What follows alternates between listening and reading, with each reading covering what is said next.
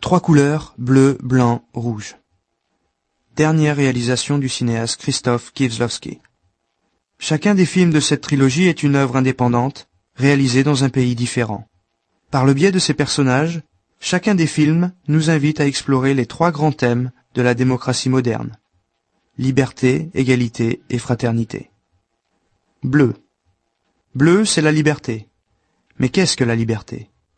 N'est-ce pas l'ouverture aux autres, à la vie? Julie, Juliette Binoche, perd son mari, un compositeur célèbre, et sa fille dans un accident de voiture.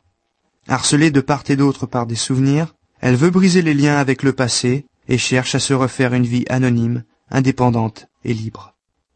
Mais voilà qu'Olivier, l'ex-assistant de son mari, décide de publier le dernier concerto laissé inachevé. Julie doit sortir du repli sur elle-même qu'elle s'est imposé. Blanc. Dans ce deuxième volet de la trilogie, Kieslowski s'intéresse au bouleversement économique qu'a connu la Pologne depuis la chute du bloc de l'Est.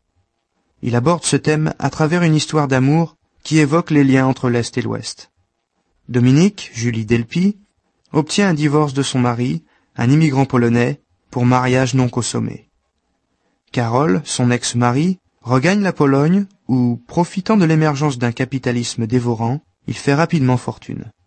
Toujours follement amoureux de Dominique, il se fait passer pour mort dans l'espoir de revoir Dominique. Rouge. Kieslowski clôt sa trilogie en explorant les jeux du destin qui façonnent la vie des êtres. Valentine, Irène Jacob, est mannequin à Lausanne. Avec sa voiture, elle blesse un chien qu'elle rapporte à son propriétaire, un juge à la retraite, Jean-Louis Trintignant. Aigri à la suite d'une trahison, il passe son temps à épier ses voisins. Grâce à Valentine, il reprend confiance en l'humanité et devient, à son insu, l'instrument qui permettra à Valentine de réaliser son destin.